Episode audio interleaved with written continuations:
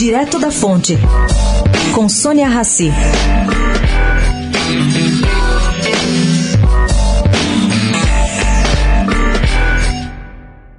A consultoria americana Álvares Marçal, para quem o ex-ministro Sérgio Moro vai trabalhar, inaugurou sua oitava unidade de negócio no Brasil em fevereiro.